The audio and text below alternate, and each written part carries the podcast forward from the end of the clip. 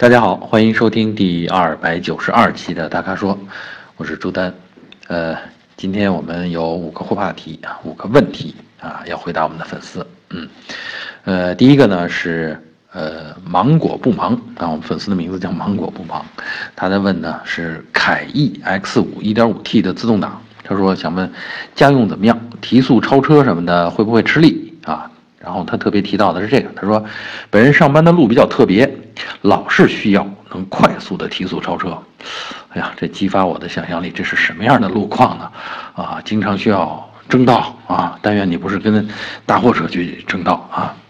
还是注意安全啊。但是呢，考虑到你这个需求啊，我觉得啊，这个凯翼 X 五，因为凯翼 X 五呢是呃奇瑞呃旗下的一个呃，我觉得算紧凑级吧 SUV 啊，是这么个车。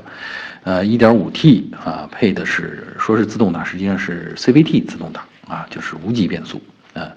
然后车呢，我查了一下也比较重，大概得有一点五吨多啊。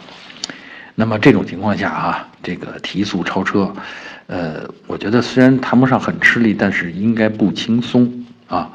嗯，尤其是这个 CVT 变速箱啊，经常是你觉得转速上去了，这时候车速还没上来。啊，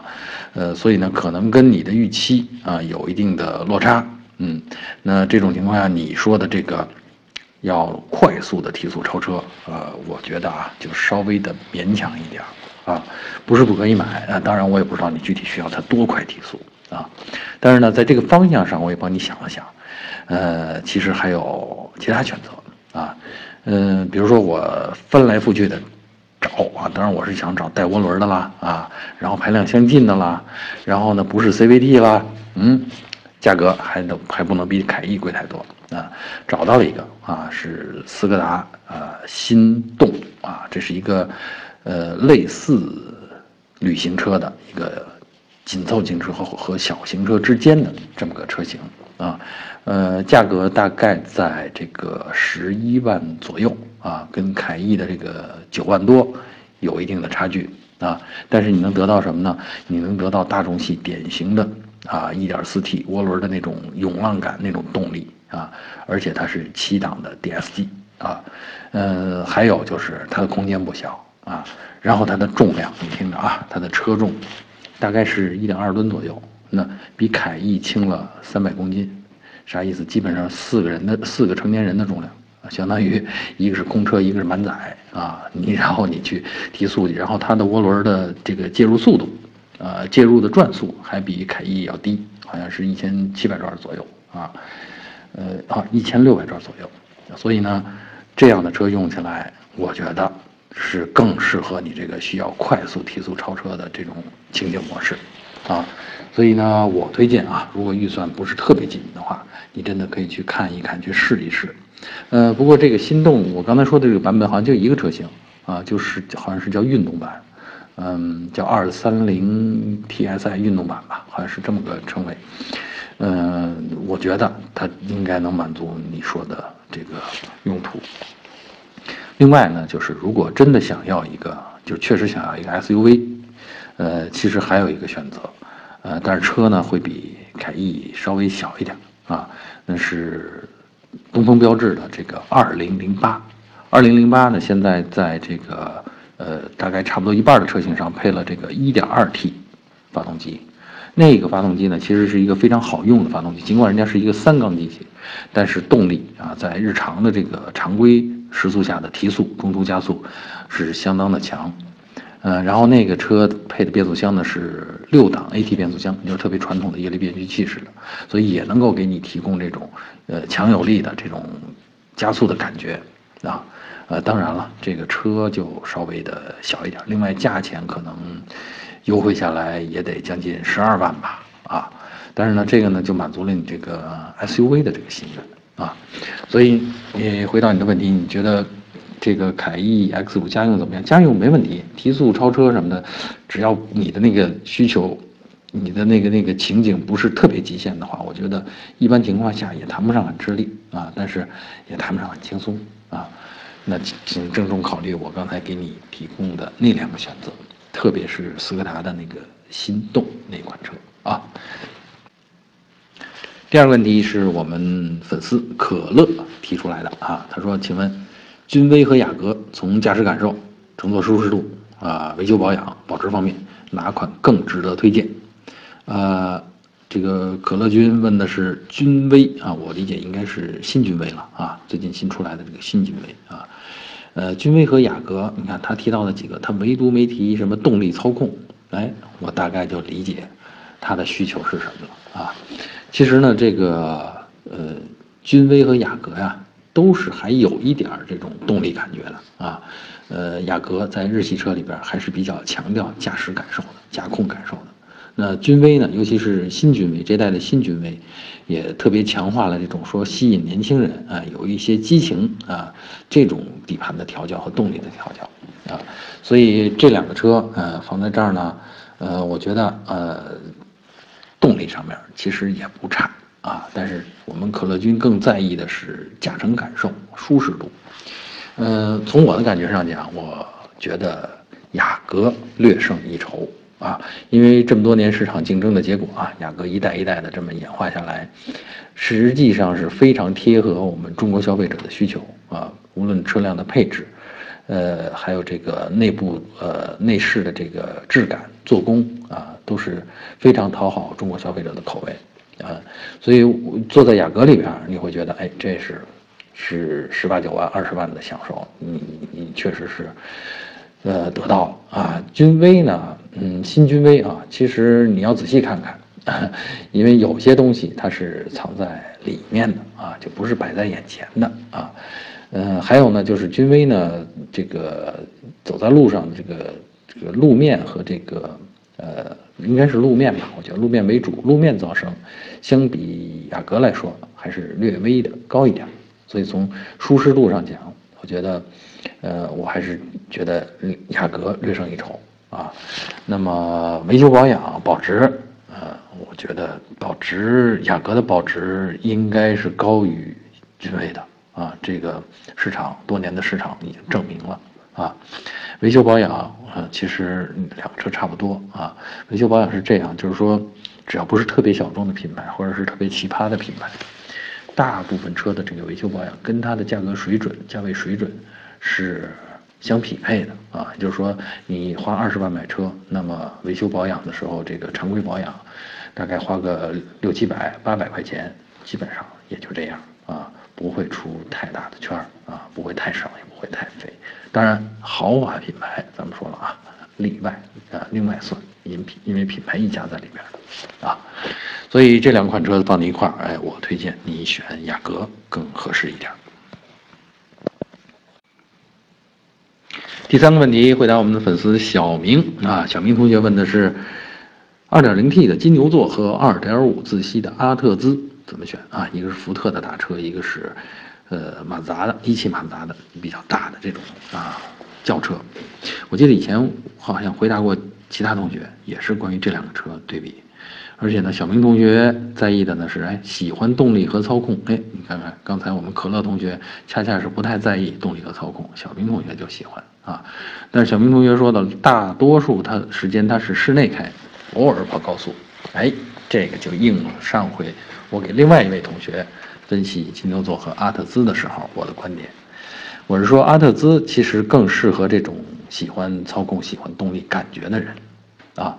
而而金牛座或者说福特系的这种底盘设定和动力调教更适合跑长途，啊，你特别是要跑八九百公里，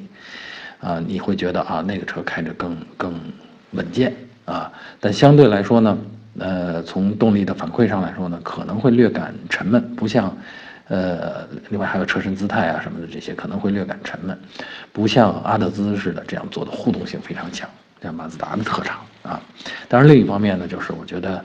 呃，抛开这些不谈的话，外观颜值也是阿特兹比较高啊，这种叫混动设计啊，非常吸引人啊。所以呢，如果你就是短途开开，呃，还是马自达的车更适合啊，这个。能够快速的爽一会儿，耍一会儿啊！但是如果开长途的话，那过多的反馈或者过多的互动，可能在你这个时间长了以后，你就显得有点有点躁动了。他再给你过多的信息反馈，你就会感到有点躁动。所以说，这有一个分水岭。我为什么愿意说把福特的底盘设定啊归到这个，呃偏重长就是呃擅长长途行驶上面啊？因为，呃精准它也有啊，然后这个应急性能它也有，但是你在稳健的开的时候，它不会反馈给你过多的路面信息啊，路感是有的啊，甚至甚至你能感觉到你的车是。走在平的路面上，还是路面已经被大车压出槽来了？它真的能感觉出路面的软硬来，这也是这个福特系的这个底盘调教很神奇的地方啊！所以呢，我是觉得，呃，具体回到我们小明同学的问题，你要是就喜欢动力和操控这种感觉的话，你选马自达的阿特兹啊，又是大多数室内开，偶尔才跑跑高速，选这个应该不后悔啊！它不是一个很沉闷的东西，很活跃，够你玩的。嗯，呃，第四个问题回答小周啊，小周同学问的是，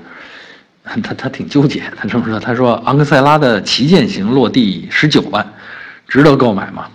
都快赶上 B 级车的价位了，你说看这问题问的，他显然这个心里已经种草了啊，就是看上旗舰型了啊，但是算下账来觉得这这确实啊，刚才咱们描述的这个君威雅阁，其实也就是十九万，十八九万。啊，这个你现在一个紧凑级的轿车，昂克赛拉是紧凑级嘛？当然旗舰型的配置会比较高啊。我查了一下，连这个主动安全、什么主动刹车呀、盲区监测、车道保持啊，这些都有，而且好像还有抬头显示，配置确实够高，确实让人心动。那么值十九万嘛？值得买吗？我觉得是这样啊，就是马自达的车很特别啊，就是你再要找到这种设计风格，这种很动人的感觉。你拿着十九万，你还真不一定找得到，这就是这十九万花的值不值的核心所在啊！我觉得它的魅力就是马自达的，它用这个魅力，哪怕是昂克赛拉是个紧凑级的车，它让你看着非常的动心。然后你都赚着十九万了，你都不愿意再看别人家的车，或者说你看别人家的车都不入眼，那这就是它的价值所在。所以说，嗯，我是觉得真的不用。去纠结这个事儿啊！你让小周同学拿这十九万去买个雅阁，然后他开在街上，他还老是去回头看他那个路过的昂克赛拉，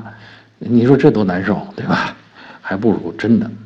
就去买你最喜欢的车，买你最喜欢的配置。如果当然，你前提是你真的有这十九万的话啊。所以呢，我的这个这个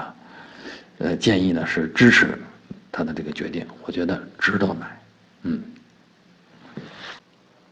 好，最后一个问题，呃，第五个问题啊，回答小广啊，我们粉丝小广，他的问题特短，他说，宝骏五六零这车的安全性怎么样？嗯，特越短的问题越难回答。呃，安全性啊是这样，我们没法拿嘴说啊，安全性呢，国家都有相应的这个，我们国家叫 C N K 对吧？碰撞撞击测试的成绩。这指的是被动安全性啊，就是车体的结构啊，够不够？那上边有评级，大家去查就 OK 啊。然后呢，从我的观点上讲呢，就除了被动安全性之外呢，还有主动安全性。主动安全性，比如说讲车上的这个 ESP 啊，呃，比如说可能还有我更在意的，比如说它的视野啊，它的坐姿，这些其实也都是主动安全性的一部分啊。还有呢，就是本身车辆是不是容易操控。啊，这也是主动安全性。从这些方面，其实我对这个宝骏五六零这款车，我觉得我都是应该点赞的啊。这个比如说 ESP 啊，这个在便宜的车上，啊，人家也有，而且那 ESP 表现还不错啊。然后呢，还有一项啊，其实很重要，呃，在被动安全性里面呢，还有一个潜规则，就是越大的车越安全。啊，大有两个方面，一个是重，啊重，你在撞的时候，撞击的能量会在碰撞的一瞬间会更多的啊分配到这个小，就是车重比你小的那一方身上去，所以呢，越重的车会越安全。第二，越尺寸越大的车，它的吸能区变形的可能就越大，啊，就伤害到人身，距离人身的这个空间留得多的话。那它就越安全。那宝骏五六零这个车呢，我觉得它的吸能区做的就够长，本身车身也挺大，啊，所以我觉得，呃，在人在里边不挤，那么相应的就是有空间去吸能啊，所以我觉得从这些方面讲，我认为宝骏五六零的安全性是不必不用太担心的啊，嗯，当然啊，大家最后你咱们也得看拿什么价位的东西跟。什么东西去比啊？五六零这个车呢，我觉得在这个跟比如说跟普通的呃车重相仿的这个中级车，呃去有如果有碰撞的话，呃，它它其实是不吃亏的啊。所以我觉得这个问题的答案我是肯定的，我觉得五六零是放心的啊。好，以上就是本期大咖说的全部问题，欢迎大家继续在我们的微信公众号上提问啊。还有这几天，大家抓紧时间听我节目的或者听我音频的粉丝们、朋友们，抓紧时间去投票，风云车投票，我会在那儿给你发红包，而且我非常愿意在那儿听大家对呃汽车车型以及对汽车品牌的各种偏好和吐槽啊。嗯，好，这个如果大家还想了解更多的汽车资讯和导购信息，您就坚持啊关注我们的。微信公众号啊，好，我们下期节目再见。